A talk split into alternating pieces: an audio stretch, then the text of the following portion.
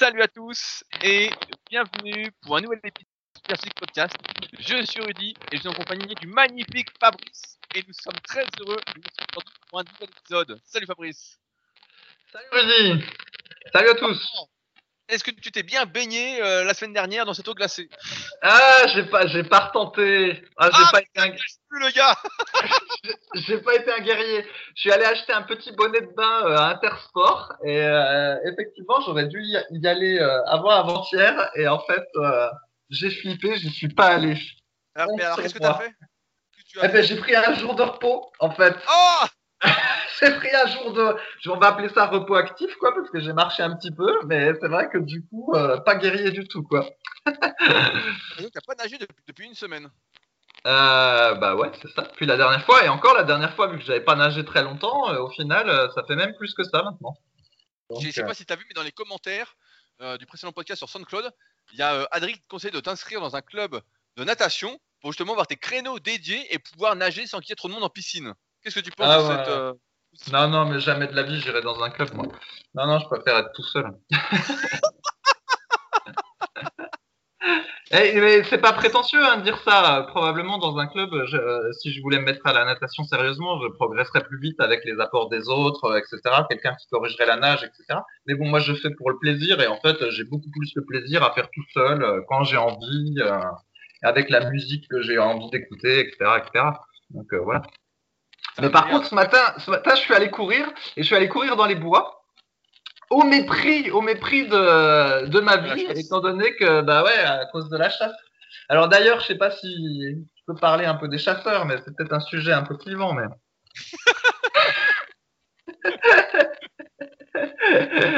Alors je sais pas si j'en parle parce que s'il y a des chasseurs qui nous écoutent après, Allez, euh, on va- allez, on va se prendre des tas de commentaires. Tout le monde connaît le sketch du bon chasseur des inconnus. Fabrice, c'est à toi. Ouais, et ben tu sais que ce sketch-là, euh, je sais pas s'il est si euh, si- pas s'il a si perdu de, de son lustre que ça. En fait, donc là, moi, j'habite à côté des bois, et donc les bois, euh, je connais bien parce que j'y vais, euh, j'y vais quasiment tous les jours, dès lors que je suis en France. Et donc, je vois les animaux qui s'y trouvent. Donc, par exemple, on voit, je vois souvent des biches, beaucoup plus rarement des sangliers, mais j'en vois de temps en temps, des lapins, tout ça, tout ça. Et en fait, je peux vous dire que des chasseurs amoureux de la nature, là, comme ils aiment bien euh, se présenter, euh, les trois quarts de l'année, en fait, on, on les voit pas. Il y a personne qui, se promène, en fait, dans les bois, à part éventuellement les cueilleurs de champignons, mais il n'y a pas de, je vois pas de, d'amoureux de la nature dans les bois. Essentiellement, j'ai plutôt les bois pour moi tout seul. Et là, que la période de la chasse a rouverte, et ben maintenant, je trouve des douilles par terre. Parce qu'en fait, euh, souvent, ils doivent pas ramasser leurs douilles, étant donné que j'en trouve par terre les fameux amoureux de la nature. Et alors maintenant aussi, ce matin je suis allé courir, et ben tu trouves des, des faisans. En fait, tu es en train de courir et puis tu as des faisans qui se promènent. Parce qu'en fait, ce qui se passe, c'est qu'il y a des élevages de faisans industriels, en fait. Et après, ils relâchent les bestioles pendant la saison de la chasse. Non, mais c'est vraiment comme dans le sketch des inconnus. Ouais, hein, c'est comme le blague. sketch où à un moment ils ont la poule dans une. Ils trouvent rien C'est ça. et ils prennent une poule dans une cage et ils la mettent dehors et ils lui tirent dessus. Ouais. Et ben là, effectivement, euh, app- apparemment, d'après ce que j'ai lu euh, sur, sur l'internet, mais c'est peut-être une connerie, apparemment 9 euh, sur 10 ou 9 oiseaux sur 10 qui sont chassés à la base, c'est des trucs d'élevage. Et donc là, quand tu cours, euh, quand je cours, et ben j'en ai vu. Et à chaque fois, en fait, t'en voyais pas avant, puis t'en revois. Donc tu vois des petits faisans qui se baladent, en fait, qui sont tout hébétés parce qu'ils se disent, oh là, qu'est-ce que je fous dans la forêt? Euh, C'est quoi la forêt? Ils connaissent pas, tu vois. Et donc, en fait, ils se sauvent pas. Tu passes à côté d'eux, puis ils se sauvent pas. Et là, tu te dis, bah, si être un amoureux de la nature, euh, c'est- c'est aller tirer sur des pauvres bêtes comme ça qui se sauvent pas, euh, tu te dis, c'est vraiment un sketch. Et alors, du coup, je vais te raconter comme c'est. Je vais pas dire que tous les chasseurs c'est comme ça, je vais juste parler du, du petit coin que je connais qui est à côté de chez moi. Toi, probablement, tu penses comme moi je pensais avant qu'en fait, quand tu es chasseur et un amoureux de la nature, tu te promènes en fait dans les bois avec ton fusil, voilà, tu, tu arpentes les bois jusqu'à trouver euh, entre guillemets la bête à chasser. Un, un- peu comme un, un peu comme un pêcheur sur un lac. Non, justement, c'est l'inverse du pêcheur. Euh, on imagine que le type il se promène avec son fusil, etc. Et là, ce qui est un peu bizarre, c'est que quand tu regardes les chasseurs un petit peu connus, par exemple euh, Gérard Larcher, là, le président du Sénat, euh, dont on peut trouver en photo avec son fusil de chasse sur Internet, ou même le président de la Fédération des chasseurs, Les types, c'est des obèses. Alors, on n'a pas le droit de le dire, mais c'est des obèses. Et là, tu te dis, comment des chasseurs amoureux de la nature que tu imagines se promener dans les bois euh, tous les jours, chasse ou pas chasse, et encore plus quand il y a la chasse, comment ça se fait qu'en fait ils arrivent à être obèses Parce que tu te dis, bah, si c'est des amoureux de la nature qui passent beaucoup de temps à marcher dans la nature, comment ils peuvent euh, se retrouver comme ça? Eh bien, l'explication, je te la donne, c'est que moi, j'ai vu les chasseurs chasser à côté de chez moi. En fait, ils viennent avec leur 4x4 jusqu'au parking du milieu des bois tout ce qu'ils peuvent faire en voiture, ils le font en voiture. Ensuite, ils marchent un petit peu. Ils vont se mettre à en bordure, en fait, dans une petite zone un petit peu cachée dans le bois. Et ensuite, ils lâchent leurs chiens. Après, les chiens, ils courent dans tous les sens. Et donc, ce que j'imagine, parce que j'ai jamais vu la scène, euh, je m'y éternise pas, évidemment, quand je les croise, et eh ben, c'est qu'ensuite, la bête apeurée, elle finit par passer devant le chasseur, et puis là, elle se fait tirer. Donc ça, c'est la technique numéro 1. Technique numéro 2, ils vont, ils vont dans les endroits où il y a des glands par terre, que les cochons sont friands des glands, et ils ont aussi des zones, euh, des espèces d'abreuvoirs, où en gros, tu as une bassine en plastique, un toit incliné, et chaque fois qu'il y a de l'eau qui tombe, de la pluie qui tombe, elle tombe sur le toit incliné, elle va dans le truc en plastique, et ça fait un point d'eau dans la forêt. Et en général, quand moi je me promène dans la forêt, les bestioles, si tu les vois, elles sont souvent assez proches de trucs d'eau ou assez proches des endroits où il y a des glands quand c'est des sangliers. Donc, si tu veux euh, les voir ou les chasser, c'est très simple. Tu te postes dans un endroit à l'heure appropriée, pas très loin de cette zone-là, t'attends et ils finissent par venir. Voilà. Et donc, dans les deux cas, t'as pas besoin de marcher, en fait. Tu, attends. Et effectivement, ça ressemble au pêcheur qui, euh, qui pêche, qui est assis sur son siège.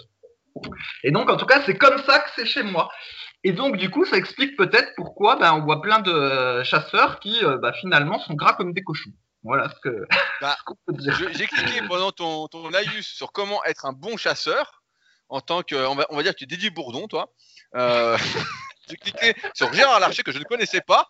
Et le type est effectivement énorme. Il n'a plus de coups. oui, oui, c'est ça. Il n'a plus de coups. C'est ça, mais il se, il se vante d'être un, voilà, il se vante d'être un chasseur amoureux de la nature, mais comme je dis, euh, ça doit pas être un amoureux de la nature qui doit l'arpenter souvent, hein, parce que s'il allait euh, marcher dans les bois souvent, il, ne serait pas comme ça. Bah alors, bref. je, alors, moi, je vais t'expliquer un truc, parce que ça me fait penser à un truc. Ce matin, j'étais au kayak et forcément, comme c'est la chasse, j'entendais des coups de feu, quoi. Ouais, putain, il y a encore la chasse, putain, ils veulent me déstabiliser. Mais enfin bon, tout ça pour dire que j'ai vu des pêcheurs. Il y en avait plein ce matin, euh, comme par hasard, il fait beau aujourd'hui, donc ils étaient tous sur le lac. Et je m'arrête à un moment et je dis à un gars, bah, je dis, vous pêchez quoi? Enfin bon, il me raconte son truc. Et je vois que il a rien, le gars. Ça fait au moins une heure que je passe devant lui, euh, il, a que dalle, quoi. Et je dis, bah, je dis, ah, putain, la pêche est pas bonne aujourd'hui. Il dit, non, non, mais il dit, euh, ça va venir. Il dit, là, j'ai euh, mis mon sonar. Et le mec a un sonar, en fait, pour pêcher. Je, je connaissais pas, donc peut-être que les meilleurs pêcheurs connaissent ça. Il a un sonar qui lui dit où sont les poissons, en fait, et où il doit pêcher. Et le mec, comme il en avait marre, il a foutu son sonar et il allait à l'endroit où il y avait les poissons, quoi. Il arrivait à les suivre avec son truc, quoi. Putain, le truc de fou. Et moi, moi je croyais qu'il pêchait, il était avec son bateau, il avançait, il se décalait, nanana. Je dis, ah, euh, vous, avez, vous avez de la chance ou pas? Il dit, non, non, rien. Il dit, donc là, je viens de balancer le sonar, euh, c'est bon, je l'ai trouvé là. Mmh. Bah, là, c'est sûr que t'aimes la pêche, hein, quand t'es sûr de ramener quelque chose. Euh. Et le mec m'expliquait qu'ils ont le droit de pêcher donc au lac d'Aigbelette que les poissons, donc ça s'appelle des la, lava, lavaret ou labaret, j'ai pas bien retenu, je suis pas un spécialiste, qui font au moins 35 cm. S'ils sont plus petits, bah, il est obligé de les rejeter, quoi, de les remettre à la flotte. Donc le mec, il, là, il avait, il avait, la garantie en tant qu'amoureux de la pêche. Euh, et bien évidemment, euh, il était en, bonne forme physique, comme tu t'en doutes. Hein. voilà, mais bon, à la limite, la pêche, euh, tu t'attends pas à ce qu'il soit en bonne forme physique, donc il faut être assez statique. Mais je pensais que les chasseurs étaient en bonne forme physique parce qu'ils marchaient beaucoup, mais en tout cas, autour de chez moi, ceux que j'ai croisés, ça, ça n'est pas le cas. Et puis ceux qu'on voit assez représentés dans les médias, ça n'est pas le cas non plus. Bon, Est-ce que tu avais un gilet, au moins? Non, non, mais je mets un. Alors j'ai un suite un petit peu rouge. Alors voilà, je mets ce suite rouge pour être euh, un peu vu. Et alors euh, il y avait euh, hier, je sais plus quand, j'ai croisé un promeneur et lui il avait un, un espèce de chapeau euh, jaune fluo, enfin comme les gilets jaunes, mais en version euh, chapeau. Et, il promenait son chien, il avait mis une clochette à son chien, et le chien en fait il faisait du bruit comme une vache un petit peu, euh, bah voilà parce qu'il flippait des chasseurs. Non mais c'est un truc de fou. Hein. Mais c'est vrai que tu serres les fesses maintenant quand tu vas dans les bois. Enfin bref. je pense que s'il y a des chasseurs qui nous écoutent, on va se faire défoncer en commentaire. Et donc, je vais bien, comment dire, délimiter ce que j'ai dit. Ça concerne la zone que je connais, le petit bois juste à côté de chez moi. Donc, peut-être que c'est pas comme ça ailleurs, mais en tout cas, à côté de chez moi, ça se passe comme j'ai dit. Bah, moi, je peux le dire, j'ai jamais compris euh, l'intérêt de la chasse, en fait. Euh, surtout aujourd'hui, quoi. Euh, et puis là, avec comme ce que tu nous as raconté, j'ai du mal à comprendre l'intérêt, quoi. Ma foi, mais bon, ça c'est un autre sujet. Autant jouer aux jeux vidéo et puis tirer sur des, faux animaux. Hein. C'est la même activité finalement. Oh putain, quel, quel, truc. Alors, après cette longue introduction qui nous a expliqué comment devenir un bon chasseur et non pas un mauvais chasseur, comment être sûr de ramener du gibier sur sa table, euh, pour ceux qui ne nous connaissent pas, on est donc les fondateurs du site superphysique.org, qui est destiné aux pratiquants de musculation sans dopage, à partir duquel on a développé tout un écosystème. Je ne vais pas revenir sur tout ce qu'on fait, mais sachez que vous pouvez retrouver bah, tout ce qu'on fait sur superphysique.org, sur musculation-alter.fr, notamment pour vous procurer euh, l'ouvrage référence de Fabrice, Musculation avec Alter pour ceux qui s'entraînent chez eux à domicile. Et vous avez mon site rudigoya.com sur lequel, je propose du coaching, des formations, euh, des livres, dont notamment mon livre Le guide de la prise de masse naturelle, que je poste désormais tous les lundis pour ceux que ça intéresse. Et on a également, on voulait y revenir, plus particulièrement aujourd'hui, une application qui s'appelle SP Training, qui est disponible sur les stores, donc qui sont iOS et le Play Store, donc sur tous les téléphones euh, aujourd'hui, parce que euh, Pierre, le développeur, est vraiment en train de faire un travail titanesque pour continuer à l'améliorer. Et elle commence à avoir pas mal de succès. Et donc ça, c'est grâce à vous. Et donc on voulait en reparler un petit peu pour vous présenter l'application. Donc je vais pas demander à Fabrice ce que fait l'application puisqu'il n'a pas de smartphone. ce n'est pas un utilisateur de l'application. Donc moi qui le suis par intermittence, je peux vous dire ce que fait l'application. En effet, à la base, euh, ce qu'on voulait, ce que Pierre voulait faire, c'était une application qui permette en fait à ses potes on avait fait un podcast spécial à l'époque, à ses potes qui s'entraînaient un peu au hasard sans trop savoir comment progresser, sans trop savoir quel programme faire, euh, quel exercice faire, comment les faire, euh, une application qui leur dirait en fait quoi faire à chaque séance en fonction de ce qu'ils faisaient.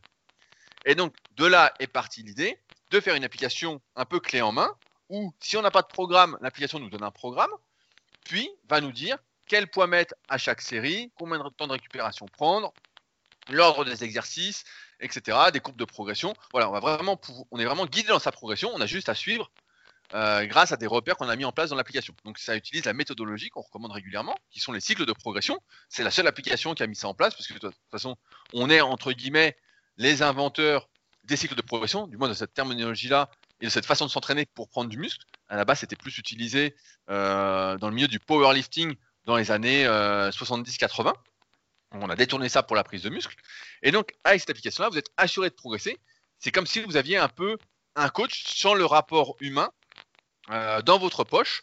Et donc, ça fait office de cahier d'entraînement avec tout ce que ça implique en termes de progrès. Donc, c'est, pour moi, et je le dis régulièrement, c'est une excellente première approche euh, de notre méthodologie. Si aujourd'hui vous avez du mal à progresser, que vous ne savez pas ce qu'on fait, etc., pour commencer à progresser. On n'est pas obligé d'utiliser toutes les fonctionnalités de l'application. Ça peut juste faire office de cahier d'entraînement. Euh, donc un super cahier d'entraînement, c'est pour moi la, référence hein, quand on compare à tous les autres applications de cahier d'entraînement qui existent. Sauf que là, vous avez des fonctionnalités en plus qui vont permettre d'aller plus loin. Donc là, on est très très content parce qu'on a eu les derniers chiffres et euh, on voit que ça prend progressivement. Et là, on a quelques mises à jour qui vont bientôt se faire et qui vont encore éclaircir la situation parce qu'on avait quelques retours de personnes qui n'étaient pas habituées des réseaux sociaux, qui ont sans doute l'âge de Fabrice et des smartphones et non, mais c'est vrai, et qui avait un peu de mal à comprendre comment ça fonctionnait euh, quand on n'a pas grandi avec les smartphones euh, comme c'est mon cas, ou presque. Et bah, c'est vrai que des fois ça peut être tendancieux, et d'autant plus euh, que nous, notre public, vous qui nous écoutez, en général, vous n'êtes pas des jeunes de 18-20 ans, vous êtes surtout voilà, des jeunes vieux de 30, 35, 40 et plus. Et donc, en ce sens, Pierre va simplifier l'application, etc. J'ai déjà vu les captures d'écran, tout ce qu'il va faire prochainement, donc j'en parlerai directement sur les réseaux. Mais euh, c'est vraiment l'appli. Si vous ne l'avez pas fait, vous ne l'avez pas encore essayé ou quoi, n'hésitez pas à l'utiliser. Euh, il y a une grosse partie qui est gratuite, donc il n'y aura pas toutes les fonctionnalités, mais une grosse partie, ça vous permettra de voir à quoi ça correspond. Et surtout, ça va vraiment vous aider. Je ne vais pas revenir sur les avantages du cahier d'entraînement. Euh, il faut, dans tous les cas, noter ce qu'on fait si on cherche à progresser et qu'on n'est pas dans une pratique, comment on peut dire, distrayante comme Fabrice l'est dans toutes ses activités. Est-ce que tu notes encore tes entraînements derrière, Fabrice? Ouais, je les note, je les note, mais après. Ouh là là là là là là, il les note pas. Si, si, si, si, je note, je note le truc, mais euh, je cherche pas nécessairement à m'améliorer euh, à chaque fois. Et des fois, je fais des changements. Enfin bon, c'est pas, pas comme avant, quoi. Mais si, je note. Bon, sinon, je crois savoir que tu viens de finir de lire l'autobiographie de Ronnie Coleman. Ouais, ben en fait, je savais même pas qu'il y avait eu ce truc-là. Je l'ai trouvé sur euh, sur mon Kindle. J'ai la faiblesse d'avoir un Kindle pour pouvoir lire au lit euh, sans allumer la lumière et perturber ma femme. Ah, le, Et le donc- mec lit au lit au lieu de s'occuper de sa femme. Ah bah, bravo. hein. Quand elle dort, mec. Et donc, en fait, euh, ouais, il, voilà, il a fait une autobiographie. Il a écrit une autobiographie euh, au début de l'année. Et puis j'ai trouvé aussi celle de Dorian Yates. Alors par contre, il y en a aucune qui est en français. Celle de Coleman, elle est en anglais et en espagnol. Donc j'ai lu en espagnol pour euh, travailler l'espagnol. Et puis celle de Yates, elle est euh, en anglais. Donc celle de Coleman, je l'ai finie.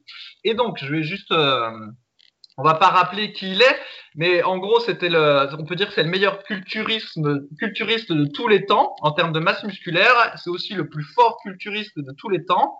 Et par contre, l'inconvénient, bah, c'est que là, euh, il a euh, beaucoup de problèmes de santé. Il a dû subir 11 chirurgies du dos, de la hanche, euh, des genoux, tout ça. Et là, il arrive à marcher un petit peu, mais bah, dès qu'il marche longtemps, il lui faut des cannes. Enfin, il est un petit peu handicapé. Et ce qui, en fait, ce qui ressort de sa biographie, c'est que le type, il adore s'entraîner, en fait.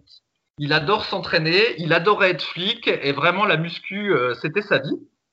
Et c'est toujours sa vie, en fait. Il fait tout ce qui est possible pour continuer à s'entraîner. Et surtout, il ne regrette rien. En fait, on pourrait se dire, est-ce qu'il regrette d'avoir mis super lourd, tout ça?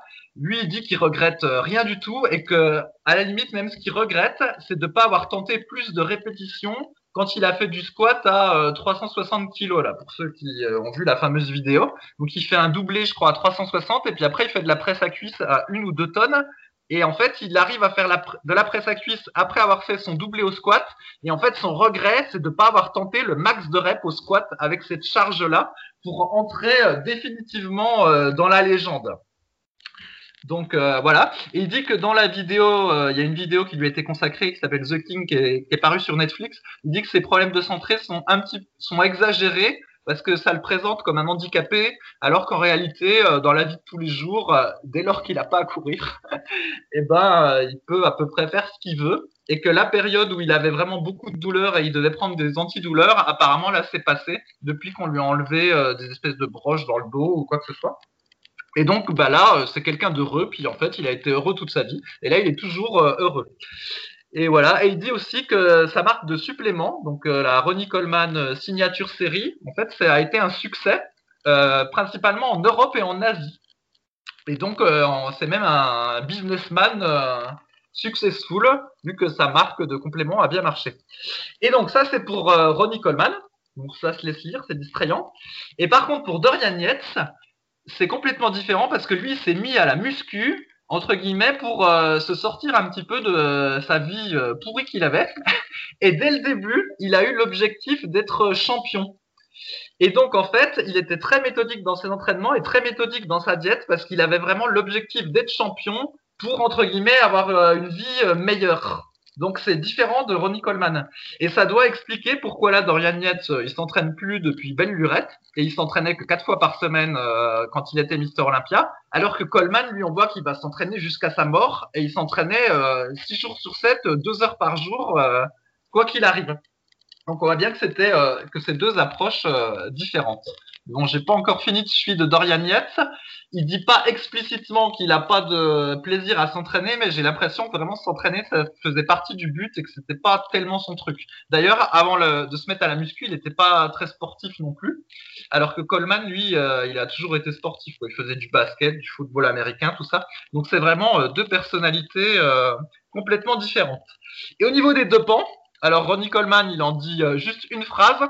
En gros, il dit, je sais plus que je- euh, à sa troisième compétition, il est à sa deuxième ou troisième, je me souviens plus. Il était toujours, il utilisait toujours pas d'anabolisant. Voilà, c'est à peu près la seule phrase qu'il y a sur le sujet. Et donc, on comprend qu'à partir des suivantes, il s'est mis à en utiliser. Et par contre, Dorian Yates, il a commencé à en prendre entre une et deux années d'entraînement. Oh putain Ah ouais, c'est un truc.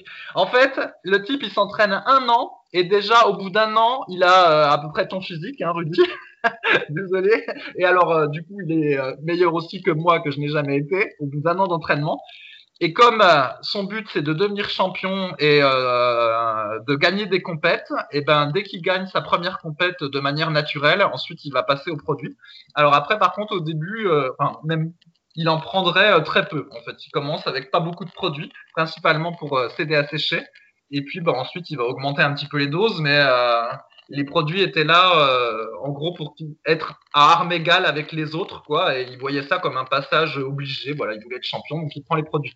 Mais il n'a pas attendu longtemps avant d'en prendre. Hein. Un peu comme Arnold Schwarzenegger, où, euh, voilà, dans ses, pas dans sa biographie officielle, mais dans d'autres éléments qu'on avait sur lui, où ça disait aussi que lui, très très très tôt, il s'était mis à prendre des, des produits, quoi, bien avant euh, ses 18 ans. Donc bon, c'est ça qui est un peu dommage avec tous ces types-là, c'est que quand on les regarde en tant que passionné de muscu, on, vraiment, on se dit vraiment que c'est des demi-dieux. Mais voilà, c'est c'est presque, c'est plus des êtres humains comme nous tellement ils prennent des produits euh, tôt, quoi. Voilà. Oh putain, ah bah là je suis sur le cul pour de rien parce que moi je me souviens de son bouquin euh, Le CV d'un guerrier là que j'avais lu avec tous ses entraînements où il explique que je sais plus en combien de temps il était en full body, après en half body, après en split et je crois que euh, il met quelques années avant de passer euh, vraiment en split, quoi. Et donc le mec, putain, il s'entraîne. Limite, il était en full body, il était déjà dopé, quoi, le gars. Bah, écoute, après, je n'ai pas la chronologie exacte, mais ce qui est dit dans le truc, c'est que, euh, voilà, au bout d'un ou deux ans, euh, il a commencé à s'y mettre. Voilà. Oh putain, ah bah non, ça fait. ah putain, c'est l'anti-super physique, le gars. Il aime pas s'entraîner, il est dopé depuis le début. Puis maintenant, il, fume, de la drogue. Ouais, mais par contre, il était méthodique. Voilà, il était méthodique, il avait un objectif. Ouais. c'est marrant parce que c'est l'inverse un peu de ce que de ce que je recommande en général dans mon autre podcast Leadercast, c'est d'aimer ce qu'on fait et les résultats viennent d'eux-mêmes ou presque. Après, il faut être méthodique, etc. Mais il faut déjà aimer ce que tu fais, sinon euh, tu n'y arrives pas, quoi. Sinon, en fait, si tu penses qu'au résultat, souvent tu n'y arrives pas. Là, c'est que le mec devait bien réagir au produit, quoi. Il devait y avoir un truc. Euh, Mhm. Mais effectivement, en fait, nous, on est plus euh, Ronnie Coleman, entre guillemets. Nous, voilà, on aime bien s'entraîner, on aime bien pousser des poids, euh, tout ça. alors, êtes-vous plus euh, Team Ronnie Coleman ou Team Dorian Yates? Et alors, ah oui, puis je finis là-dessus, puis on passe à autre chose parce que les gens vont peut-être être saoulés. en fait, tu sais, son truc de dire Yeah buddy et lightweight baby, qui sont des phrases où on, a l'impression de, de voir un peu un, un, imbécile en fait quand il disait ça dans ses vidéos. Mais en fait, il s'est mis à dire ça parce qu'il passait plein de temps au, gymnase et en fait ça le faisait marrer et en plus il dit que ça l'aidait parce qu'il avait l'impression de vraiment de prendre des poids plus légers en fait quand il disait ces trucs là et euh, bah, du coup, c'est resté. Et apparemment, il dit que quand il rencontrait les gens partout dans le monde, quand il est en séminaire ou quand il se promène, eh ben, il y en a plein qui disent, euh, qui disent euh, Yeah buddy au gymnase et tout le monde se marre. Et voilà, c'est devenu euh, un espèce de mythe. Franchement, quand c'était sorti dans sa, première, sa deuxième vidéo, The Unbelievable, euh, bah, tout le monde disait ça à l'époque. Moi, dans ma salle, tout le monde, les, mecs criaient Lightweight Baby, euh, Yeah Buddy, ils arrêtaient pas. Hein. Ouais, ouais, parce que. Et, c'est sûr que si tu le rencontres, les mecs dans les salons, moi je l'avais déjà croisé dans les salons, mais je me souviens plus. Il y a les mecs quand ils le voient, ils disent ah, Yeah Buddy, Lightweight, tu vois, les mecs sont super contents quoi. Hein. Ouais, ouais, voilà, parce que le type, euh, il, il, il, aime s'entraîner, il a envie d'être à la salle, il a envie de se marrer à la salle, tout ça, donc voilà. Voilà l'histoire. Voilà. Bah, nous, nous, on est team, team Ronnie Coleman. En plus, c'est les mêmes initiales que moi, donc comme ça, ça tombe bien. Euh, je voulais faire un petit point avant qu'on traite les questions euh, qu'on a sélectionnées sur les forums super physiques. Euh, cette semaine, en effet, j'ai vu Cyril. Donc, Cyril, pour ceux qui suivent les podcasts, c'est quelqu'un qui pose régulièrement des questions pour les podcasts. Et il est venu passer, il est passé deux jours à la Villa Super Physique. Il en a passé qu'un finalement, à cause de quelques petits soucis. Et donc, on a pas mal parlé, on a pas mal échangé. Et euh, on a surtout parlé à un moment de son programme et notamment de son entraînement pour les triceps.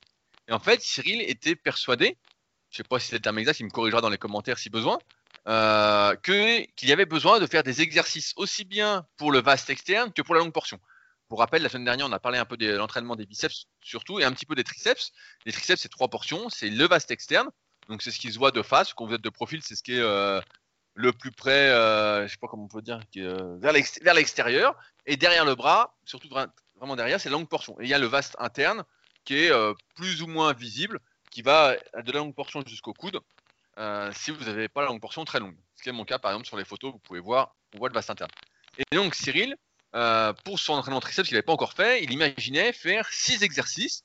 Donc, 4 pour le vaste externe et 2 pour la longue portion. Euh, et je voulais faire un petit rappel là-dessus, dans le sens où on a tous euh, l'idée au début, quand on entraîne euh, un muscle qui a plusieurs portions, de se dire ah je vais chercher à isoler toutes les portions de ce muscle, je vais vraiment chercher à toutes les développer, donc des exercices plus pour ci, des exercices plus pour ça. Et malheureusement dans la pratique, ce dont on se rend compte, c'est que, là si on prend l'exemple des triceps, c'est que toutes les portions du triceps vont intervenir dans chaque exercice pour les triceps. Maintenant, elles vont intervenir plus ou moins en fonction de la position du bras par rapport au corps. Je m'explique. Plus vous allez avoir le bras en avant du corps avec euh, une apothéose avec le bras au-dessus de la tête, plus la longue portion va travailler au détriment du vaste externe. En règle générale, sans parler de euh, morphoanatomie, de longueur de muscle, comme on a vu dans le tome 1 et le tome 2 de la méthode superphysique. En dehors de tout ça, plus vous allez lever le bras et plus ça va faire la longue portion. À l'inverse, plus vous allez reculer le bras, jusqu'à par exemple faire du kickback, euh, plus vous allez faire le vaste externe et moins la longue portion va travailler. En ce sens, ça veut dire que tous les faisceaux vont travailler toujours, mais plus ou moins. C'est pourquoi il n'est pas possible en fait d'isoler un faisceau du triceps.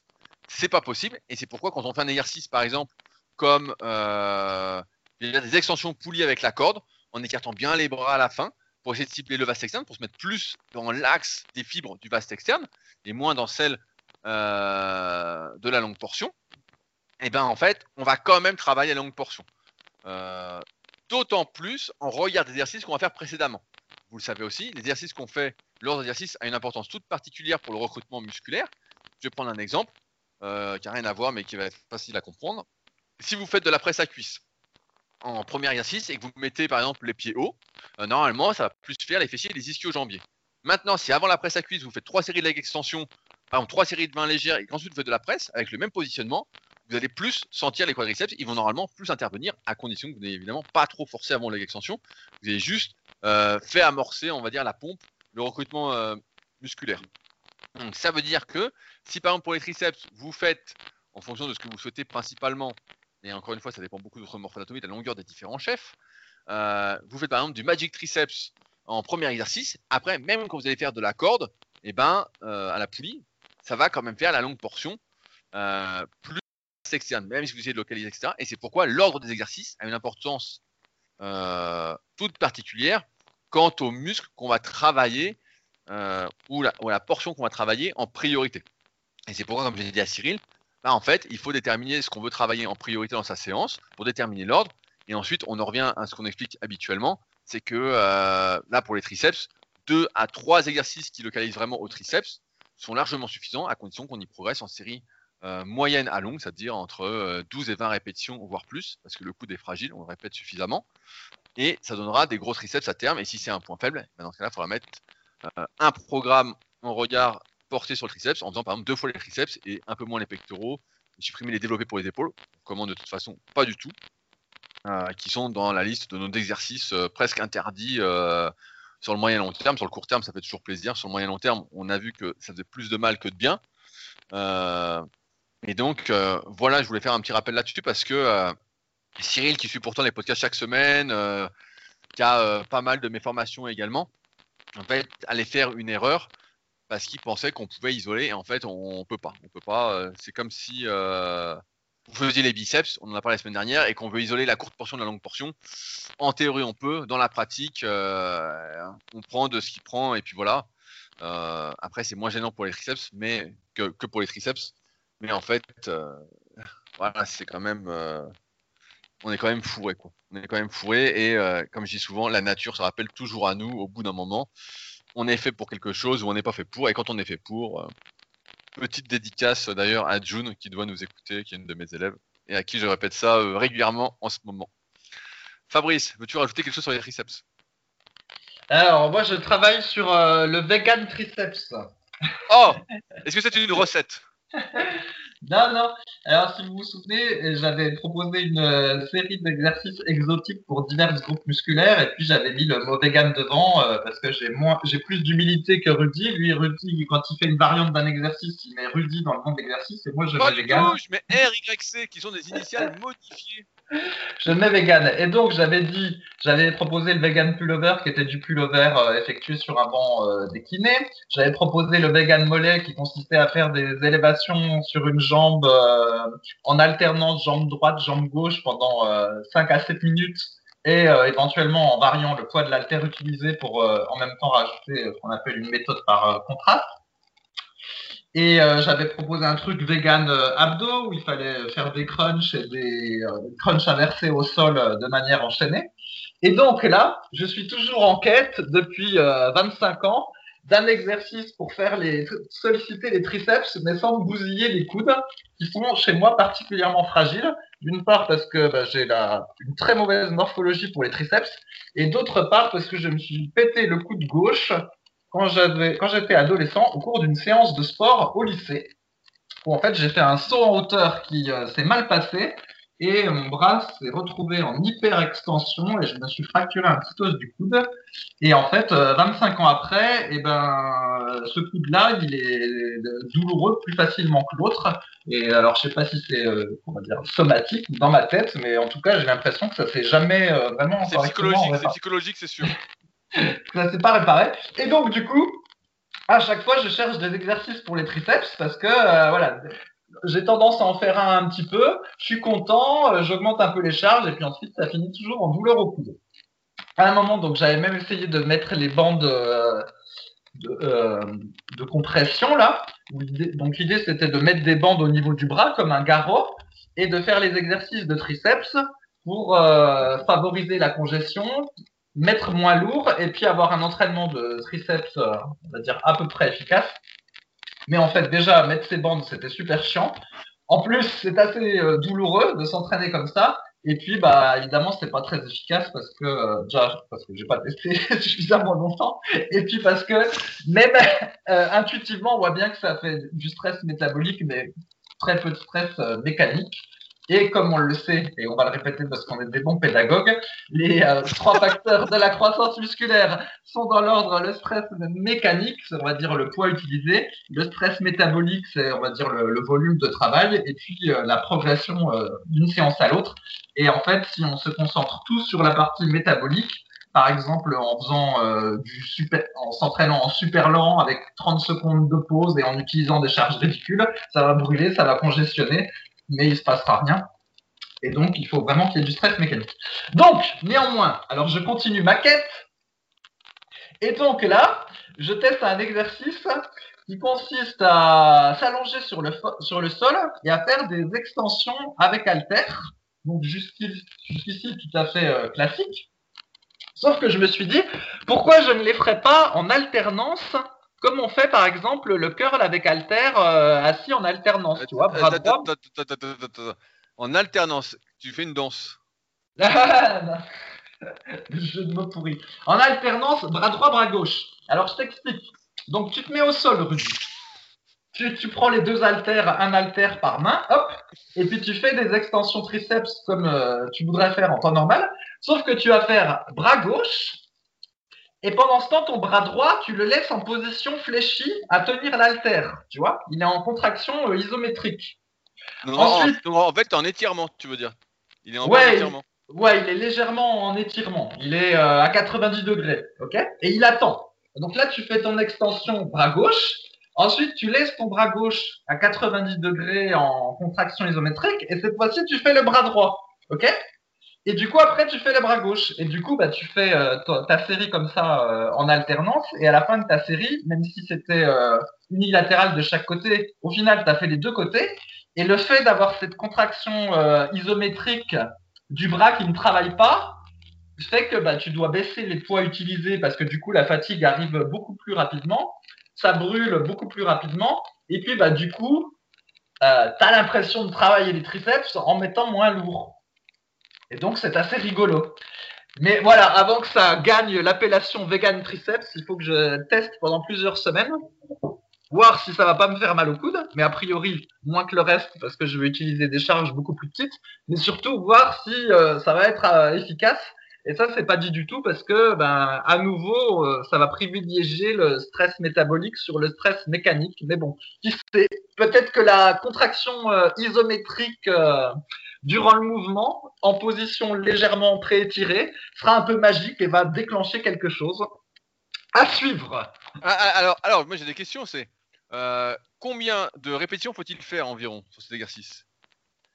Ah bah ça je sais pas trop parce que tu, tu peux pas faire 20 répétitions parce que c'est ça, ça- après c'est assez long. Donc pour le moment je fais le test avec 12 répétitions. Donc, ça- bon. ça fait 24 en gros. Euh, ouais c'est ça, ouais c'est ça.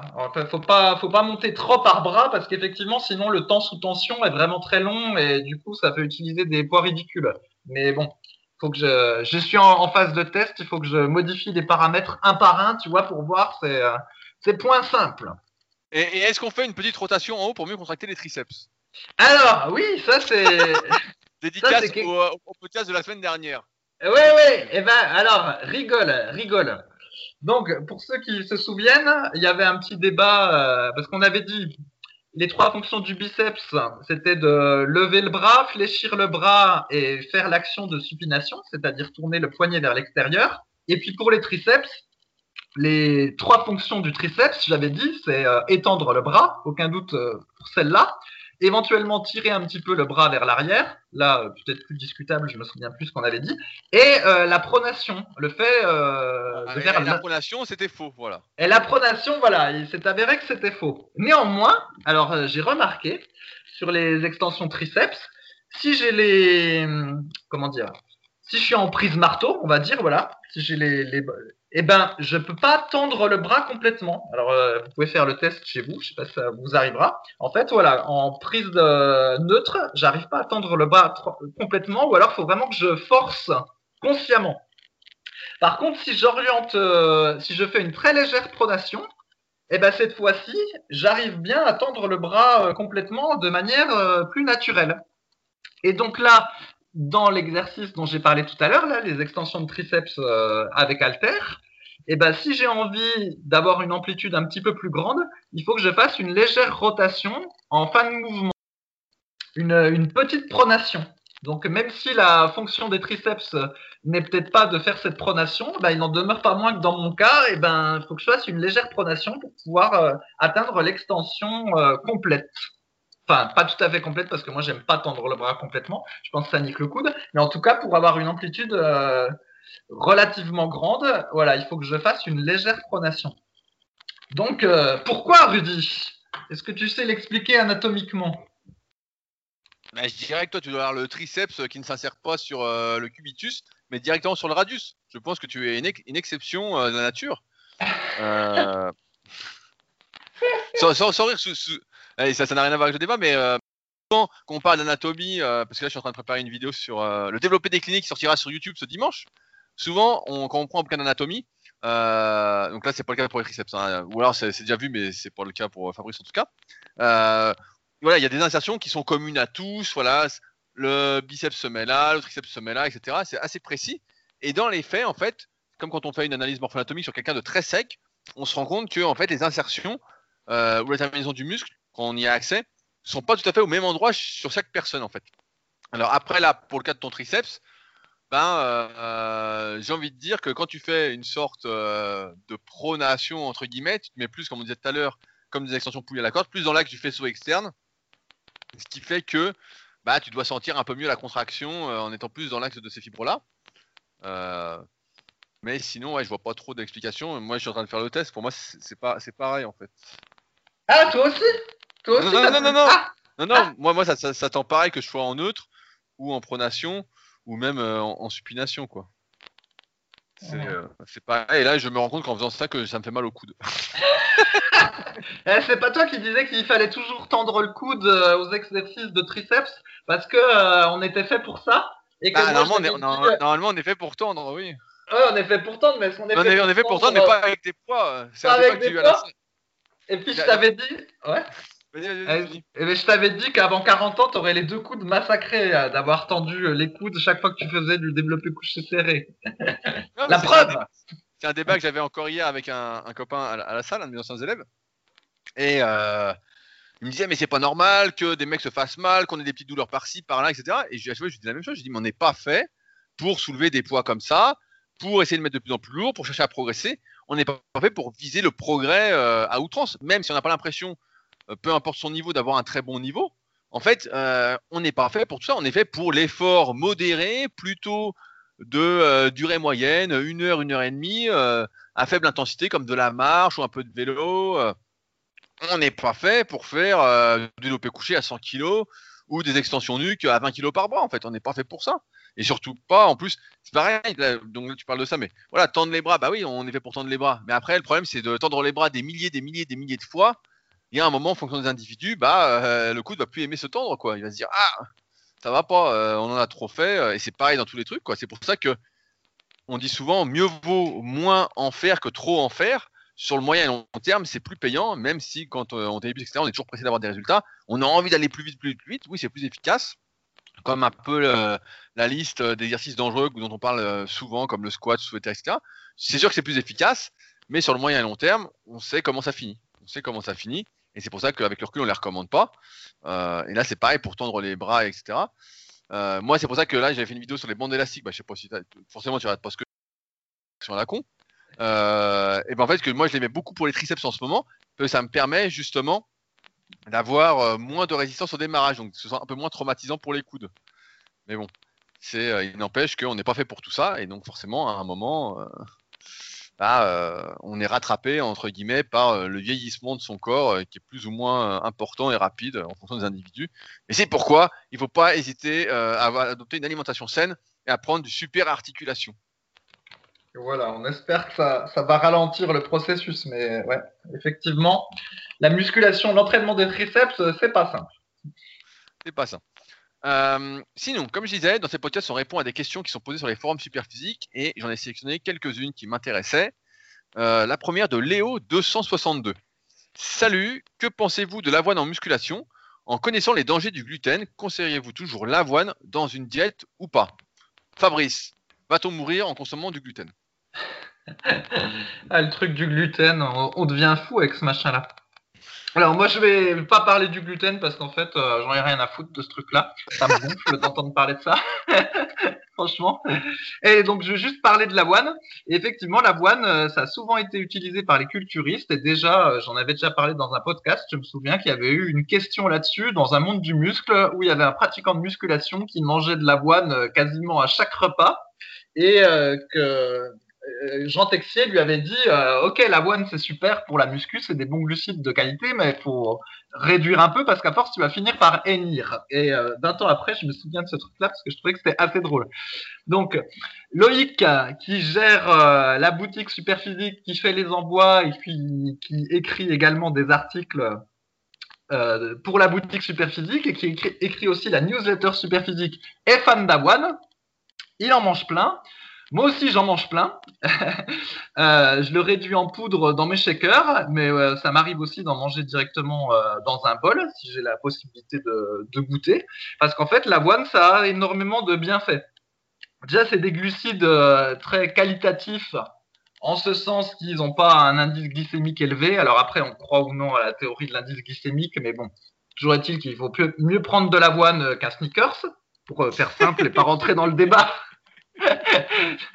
Des fois, faut, des fois, faut pas compliquer, parce que tu te parles d'indice glycémique et après, tu vas en avoir 50 sur le dos qui vont te dire, ouais, l'indice glycémique, euh, ça dépend de ce que tu as mangé en même temps, ce qui est vrai, euh, ça dépend de ceci, de ce ça, t'en finis plus. Donc, euh, tu dis, bon, à ton avis, vaut mieux manger de l'avoine ou vaut mieux manger un sneakers Et là, on va te dire, ah, l'avoine. Bon, voilà, mange de l'avoine. et donc, l'avoine, nutritivement, c'est bon. En plus, euh, c'est plein de bonnes fibres. Alors, je sais pas si Rudy, tu veux nous réexpliquer ce que sont les fibres solubles et les fibres non solubles, parce que moi, je mélange tout le Oh temps, là donc je dire une bêtise. Eh bah, c'est- je, vais, je vais la faire simple parce que j'ai plus tout en tête. Eh, Il y a un bah, t'as une excellent, il y a chance un sur excellent deux. article sur le site Superphysique. Chance deux. Il y a une chance sur deux de se gourer. Mais bon, en gros, Bah, je, pré- je vais préférer faire le conseil que j'applique. Quand t'es pas sûr de toi, tu donnes pas ton avis. en gros, la- manger des fibres, globalement, c'est bien.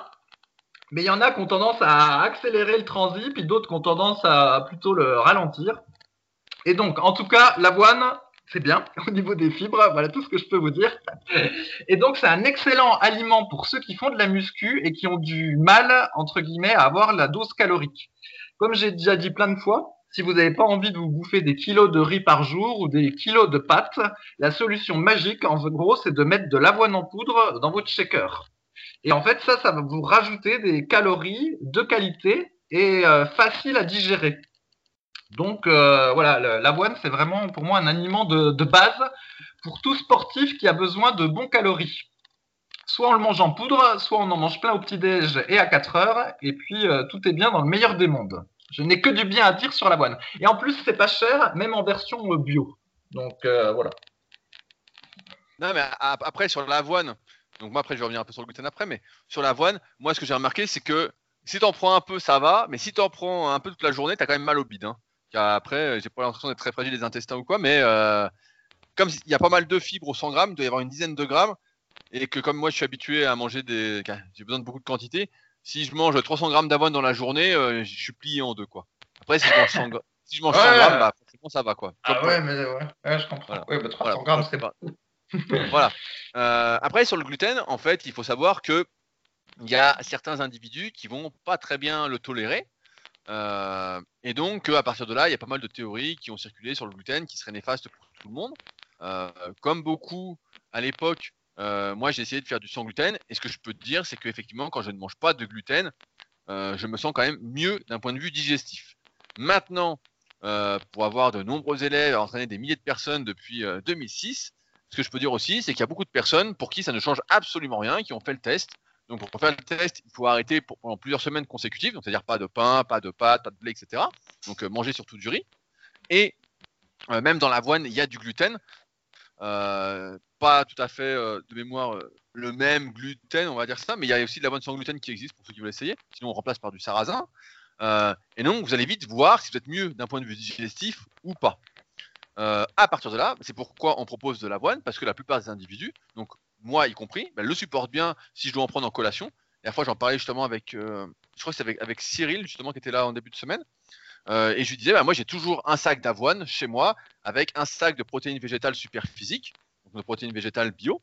Euh, et quand je vais en déplacement, ben, j'ai toujours ça dans mon coffre au cas où mon rendez-vous s'éternise ou quoi, pour justement pouvoir faire une collation ou un repas, parce que moi c'est que des repas que je fais, je fais pas vraiment de petites collations entre les repas. Euh, toujours ça avec moi, comme ça, je suis sûr d'avoir des bonnes calories.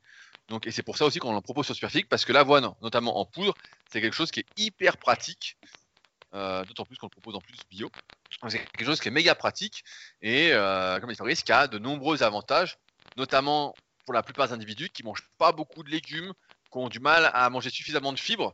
Euh, là, on est sûr d'avoir déjà une dizaine de grammes de fibres si on en mange 100 grammes par jour, ce qui est à peu près la quantité que va manger la plupart des individus. Ils en prennent le matin au petit-déj ou en collation, et on prend un peu moins collation normalement. Mais voilà, après, voilà, le gluten, faut tester, euh, comme tout, faut pas avoir peur de faire des tests. Après, c'est sûr que c'est contraignant, mais moi, je le vois à chaque fois que euh, j'essaie de manger du gluten. Si c'est un petit peu, ça va, mais dès que j'abuse sur les quantités, comme encore une fois, je mange beaucoup, ça va être 150 grammes de pâtes ou 200 grammes de pâtes crues.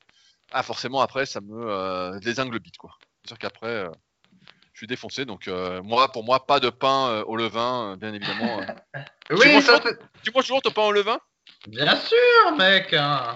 Du pain en abondance avec de l'oust. Oh là là là C'était ce que j'avais dit, mais après, je ne vais pas trop rentrer dans les détails parce que ça se trouve, je vais dire des bêtises, mais en gros, moi, ce que j'avais lu, c'est que le pain au levain était beaucoup plus digeste que le pain pas au levain.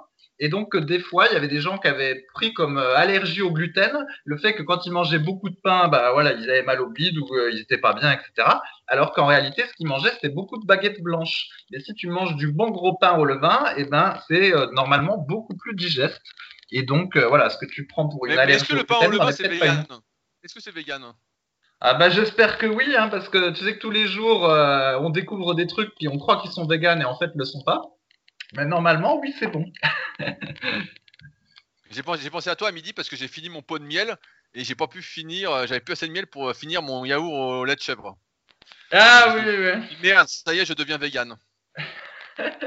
Ton yaourt au lait de chèvre. Ouais, bah, tu devrais regarder une des dernières vidéos de L214. Justement, il y a des élevages de, je sais plus, de brebis ou industriels. Ça fait froid dans le dos.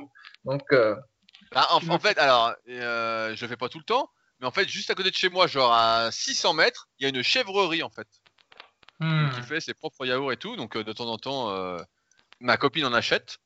Euh, et donc, bah, ça a un autre goût, mais sinon, forcément, je l'achète au supermarché, au rayon bio. De toute façon, il y a qu'une seule marque ou presque. Donc, Ah. s'appelle, euh, je sais plus comment. euh. En tout cas, c'est délicieux au goût, Fabrice. Et je suis sûr que c'est plein de facteurs de croissance très bons pour la masse musculaire. Et au fait, tu nous as plus jamais reparlé de ton fameux potager. Il est devenu quoi ton potager? Et bah, j'ai eu quelques légumes euh, pendant l'été, notamment euh, les courgettes, ça a poussé à fond. Les tomates, j'en ai fait pas mal. Qu'est-ce que j'ai eu d'autre? Des carottes, euh, un peu de fraises, mais les fraises, je les ai pas beaucoup vues parce que ma copine, quand elle rentrait du travail, elle allait les bouffer directement dans le potager. Donc, comme ça, j'en ai pas vu beaucoup. Qu'est-ce que j'ai eu d'autre? Je sais plus ce que j'ai eu d'autre. Et puis après, euh, bah rien. Et puis là, en fait, ce qu'il faudrait faire, euh, ce qu'il faudrait faire, ce qu'il faudrait qu'elle fasse, parce que Ah, t'avais- tu veux dire que tu avais délégué euh, l'entretien du potager? Tout à, tout à fait. Moi, je sais bien m'entourer et euh, je connais la force euh, de la délégation. Euh, je que c'est très, important de déléguer. Co- Comme dirait Macron, ensemble nous réussirons. Et euh, c'est ta copine qui fait le potager et toi qui en parle en podcast. C'est ce que j'avais- déjà dit, de toute façon, j'avais déjà expliqué. Et, euh, et donc, bah là, en fait, il faudrait euh, tout retourner pour laisser comme ça l'hiver, que ça fasse un peu de compost, etc. Mais j'avoue qu'avec mon emploi du temps de ministre, j'ai pas trop le temps. Là, j'ai quand même dû poster euh, plusieurs centaines d'enveloppes à la poste euh, qui m'a fait chier pour euh, pouvoir accepter mes livres. Et que je travaille sur de nouveaux projets qui sont pour l'instant top secrets et que j'espère sortir pour que ce soit un cadeau de Noël. Donc, Je vois. Voilà. Moi, moi, je pense que si tu allais bêcher ton potager, ça ferait un excellent entraînement fonctionnel. Non, mais en, en fait, ce qui se passe aussi, c'est que comme je fais beaucoup de muscu et beaucoup de kayak, si je fais le jardin, donc c'est très très important d'avoir toujours des explications et des justifications pour ne pas faire. Je tiens à le dire. En fait, c'est que j'ai déjà les avant-bras, les longs supinateurs qui est tendu. Donc si je fais du jardin, j'ai peur d'avoir des tendinites. Et après de ne plus pouvoir faire mes deux activités préférées. Donc dans ce cas-là, je préfère déléguer. Et euh, comme ça, euh, tout le monde est content. Comme ça, toi, tu peux t'entraîner et paraître musclé, et les, les autres font le potager et le bricolage. ah là là. Et il- le, le type dit ça, il a voulu démonter son lave-linge. Eh, il a rien c'est bon. Il a rien compris à son lave-linge, le gars. C'est ce que, tiens, je sais plus si je l'avais dit en podcast. En fait, il y a un artisan qui est venu chez nous euh, pour faire des travaux, puis il est venu plusieurs jours de suite. Et donc, euh, des fois, on n'était pas loin, et moi, je m'entraînais dans, dans la salle, et euh, bah, il m'entendait euh, beugler euh, pendant mon entraînement, tout ça. Et il me voyait sortir des fois en t-shirt un peu congestionné. et, euh, et, un matin, je dis, euh, je dis, vous savez, euh, moi, je sais pas faire du bricolage. Donc, euh, si je suis suis pas musclé, en fait, il reste plus rien qui montre que je suis un homme. Donc, j'ai pas le choix, faut que je fasse de la muscu. Et ça l'a fait rigoler. C'est important de reconnaître ses faiblesses. Ah bah ouais, attends, si t'es un mec et que tu sais pas bricoler, euh, t'es pas un mec. Donc, euh, t'as intérêt à avoir au moins un peu de muscle. hein. Sinon, euh, je sais pas ce qui reste. La, la- fois, j'entendais Yannick Noah qui disait que ce qu'il avait appris au fil de ses années, c'était à reconnaître ses faiblesses. En fait, il savait qu'il y avait certaines choses, en fait, il était pas fait pour, et finalement, il les faisait pas, quoi. Moi, moi, je sais que je suis pas fait pour faire du jardin, donc euh, ça sert à rien que je m'entête, en fait. Ça sert à rien. Par contre, euh, je suis fait pour faire d'autres choses, pour écrire, pour transmettre, pour donner de la motivation, l'enthousiasme. Ça, c'est mon truc. Et voilà, c'est ça. Voilà. Et pour parler aux pêcheurs qui ont des sonars euh, maintenant. euh, Et donc, je suis comme un con, je dis putain, le gars, il a un sonar. Et il m'a appris que le lac avait 75 mètres de profondeur. Donc, il fallait pas que je tombe. Alors, euh, il y avait une bonne question que je voulais euh, traiter, parce que je vois que le temps passe vite, de Eltrax qui dit Bonjour à tous. J'aimerais savoir s'il est réellement possible d'anticiper et calculer le nombre de, kilos que l'on a à perdre pour descendre à un certain pourcentage de body fat, donc de masse grasse. Je m'explique. Je mesure 1m78 avec 86 kilos, avec environ 18% de graisse.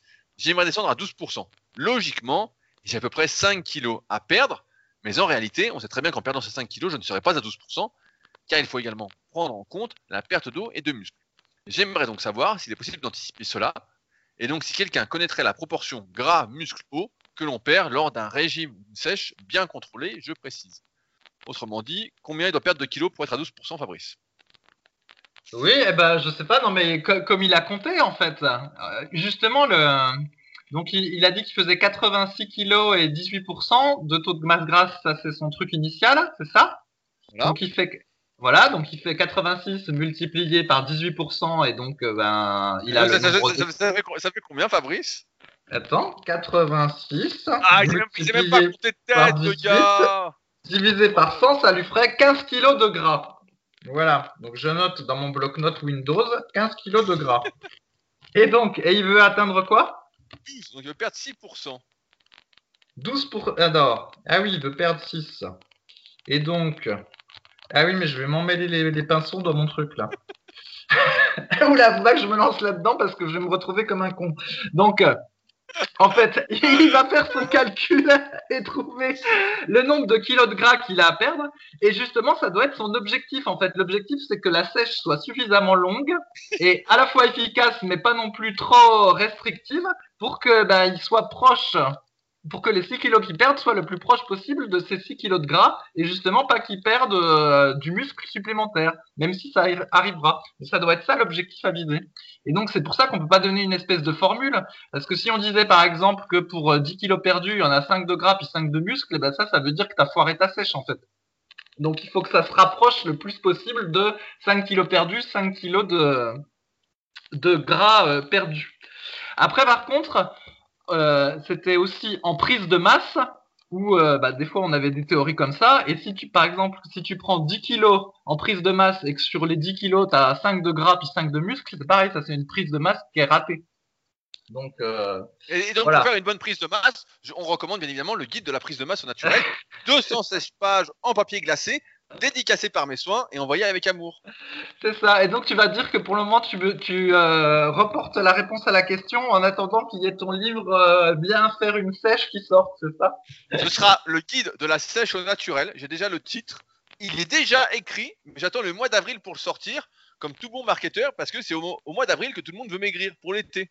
Mais seulement s'il n'y a plus le Covid, parce que s'il y a le Covid, forcément, euh, les plages seront désertes et euh, ça aura moins d'intérêt. Donc, euh... enfin bon.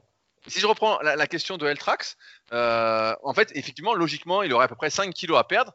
Maintenant, dans les faits, ce qu'on se rend compte, c'est que il a oublié, c'est euh, on perd du glycogène. Donc nos muscles contiennent déjà du glycogène. Euh, donc des réserves énergétiques. Donc déjà, ça, il va les perdre rapidement. Donc c'est-à-dire, il va peut-être perdre euh, un bon kilo, sachant que euh, chaque gramme de glycogène retient 3 grammes d'eau à peu près avec. En mémoire, c'est 2,7 grammes, mais on va arrondir à 3. Voilà, donc dès qu'il va perdre euh, pas 200 grammes de réserve énergétique, parce qu'il va manger moins de glucides pour maigrir, il va essayer de descendre progressivement, mais il va descendre les glucides, donc il va perdre des réserves énergétiques. On peut imaginer qu'il perde euh, 250 grammes de réserve énergétique plus euh, 3% d'eau, donc il perd déjà 1 kg. Il a déjà perdu 1 kg. Ensuite, il va essayer de descendre et puis il va se rendre compte que finalement, euh, bah, il perd 1, 2 kg, ça va pas se voir. Ça, c'est un truc euh, pour tous ceux qui ont déjà fait un régime, ils le savent. Tu perds 1, 2, 3 kilos. Tu dis putain, j'ai juste l'impression d'être plus maigre, t'es un peu à plat. Tu dis merde, j'ai l'impression d'avoir perdu du muscle. Donc là, il aura pratiquement pas séché visuellement. Ce sera le même en plus gras. Il sera juste euh, dégonflé avec du gras. Donc là, il sera dégueu, quoi, pour lui en tout cas.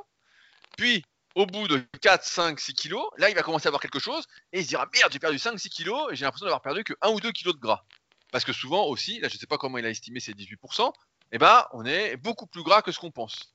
Donc, il aura déjà perdu ses 5-6 kilos et il sera très loin des 12%, il sera peut-être avec de la chance à 15% et il se dira merde, je suis pas encore bien sec.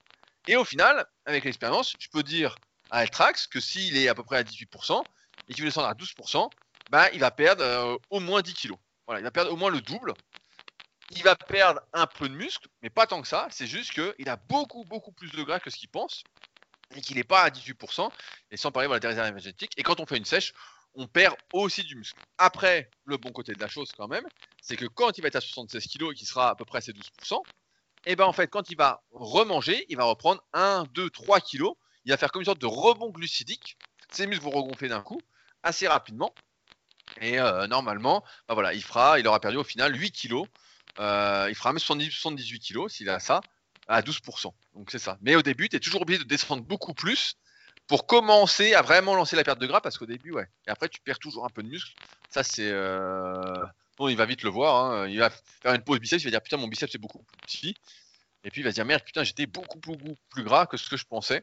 Et c'est ça, c'est ce que je dis dans, euh, dans le bouquin qui sortira, c'est qu'il faut toujours compter au moins le double de euh, ce qu'on a, de ce qu'on veut perdre parce que euh, on est des boules de gras quoi.